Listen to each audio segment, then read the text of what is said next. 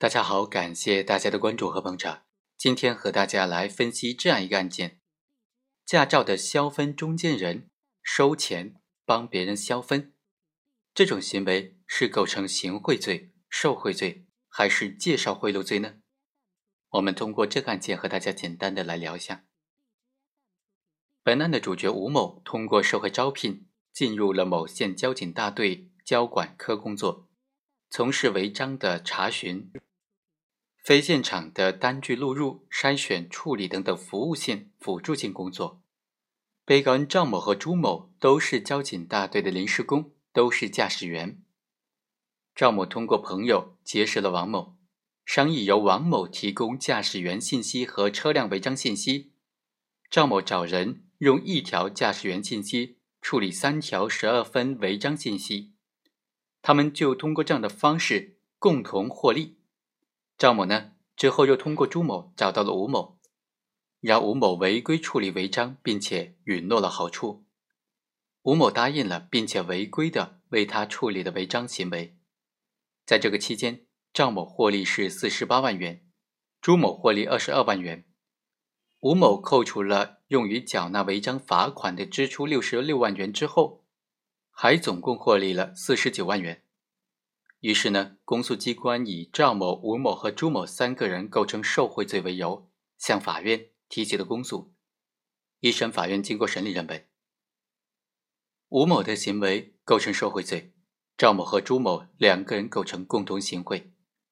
具体来说，吴某通过社会招聘进入了交警大队交管科工作，属于国家工作人员。他利用职务上的便利，非法收受他人财物。为他人谋取利益，构成受贿罪。赵某和王某已经形成了一个紧密联系的整体，而且有明确的分工，各司其职。赵某许诺好处，让吴某按照他的要求来处理违章的事情，这是典型的权钱交易。所以，法院认为应当认定赵某和吴某是行贿受贿的关系，而不是共同受贿。一审判决之后，公诉机关不服，提出了上诉。公诉机关认为，赵某和朱某两个人是受贿罪的共同犯罪，而并非是共同行贿。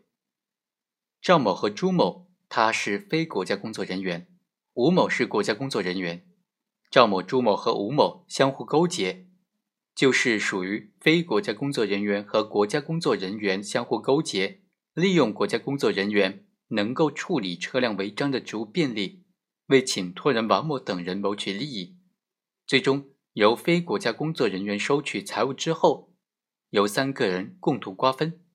所以，公诉机关认为，像这种情况，按照二零零三年十一月份最高院出台的全国法院审理经济犯罪案件工作座谈会纪要当中关于共同受贿的相关规定，本案当中赵某和朱某的行为构成受贿罪的共同犯罪。另外呢，本案的辩护人也提出，赵某和朱某的行为只是构成介绍贿赂而已，并不构成行贿罪，也不构成受贿罪。二审法院经过审理就认为，首先，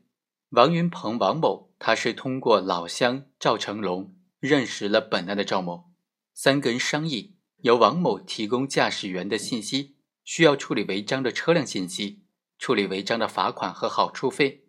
由赵某联系具有处理违章职能的人，为违章驾驶员交分，这三个人都从中获得了利益。第二，王某、赵某对于本案当中他们所找的这个驾驶员，在交警大队工作的驾驶员本身不具有消分的职能，是明知的。第三，赵某找到在处理违章窗口工作的吴某，许诺给他好处费。让具有处理违章权限的吴某为他处理违章的事项。第四，王某将收集到的违章车辆信息和驾驶证信息以及款项，通过赵某直接转给了这个吴某，而吴某呢，在扣除了好处费之后，将剩下的款项就据为己有了。二审法院认为，上述的王某、赵某他的共同犯罪故意。是给予具有违章处理权限的人员以好处费，以让他帮助交分，从而从中获得不法利益。